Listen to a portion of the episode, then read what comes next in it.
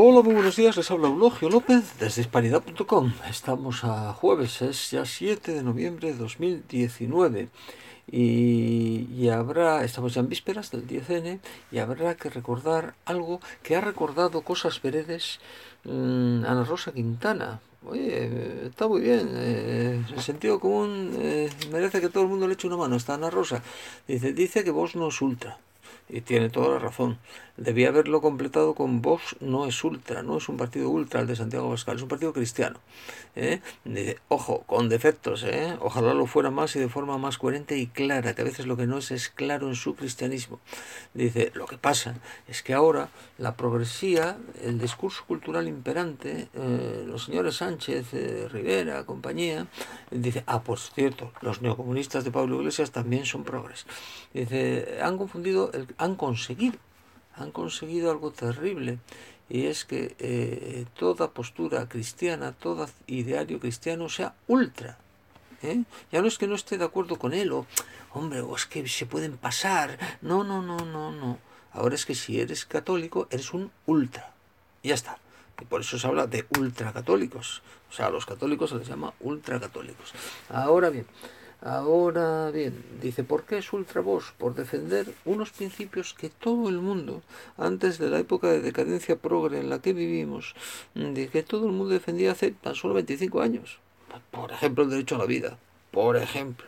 Insisto que no lo defienden bien. ¿eh? Dice, y luego mm, otra derivada importante. El único, eh, dice, Vox es capitalista. Dice, no, no, Vox es liberal, que es muy distinto. Insisto, capitalismo es el que defiende, es el que defiende a los mercados financieros, es el que defiende al gran capital, es el que defiende lo grande. También incluso cuando, como las posturas socialistas defienden un capitalismo de Estado, basado en la subvención pública, también eso es capitalismo.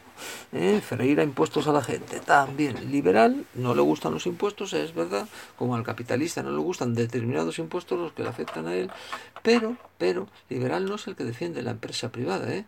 es el que defiende la propiedad privada. Sobre todo la propiedad privada pequeña, la del particular, no la de las empresas, ni la del Estado, que siempre es la, mayor multinacional de todas. Por lo tanto, mm, ojo, Vox es cristiano y liberal. Dice PSOE y PP son progres y capitalistas, y sobre todo cristófobos sobre todo cristófagos, como buenos progres.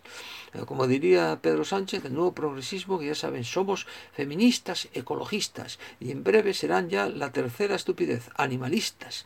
¿eh? Y siempre, siempre feministas, ecologistas, es decir, panteístas o eh, animalistas, siempre cristófagos, siempre con un odio a Cristo, con un odio a lo cristiano, que es realmente lo que les, lo que les identifica. Y el Partido Popular, pues mire usted, el Partido Popular eh, bueno, eh, Ciudadanos ya no ni lo cito porque ya nació progre. Eh, y Podemos trata de ser, de aparentar progresista y no comunista, porque sabe que vende más. Pero, pero, ojo, ojo, dice, el, el, Partido Popular se ha enredado en la celada progresista. Entonces ahora pretende ser progresista y al mismo tiempo ganarse el voto cristiano, o vamos a llamarle el voto en valores. Dice, claro, es que eso no es posible, compañeros.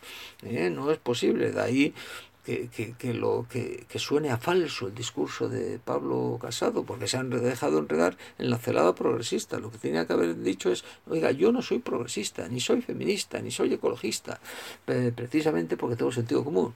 ¿eh? Pero se ha dejado enredar ahí, pues allá él.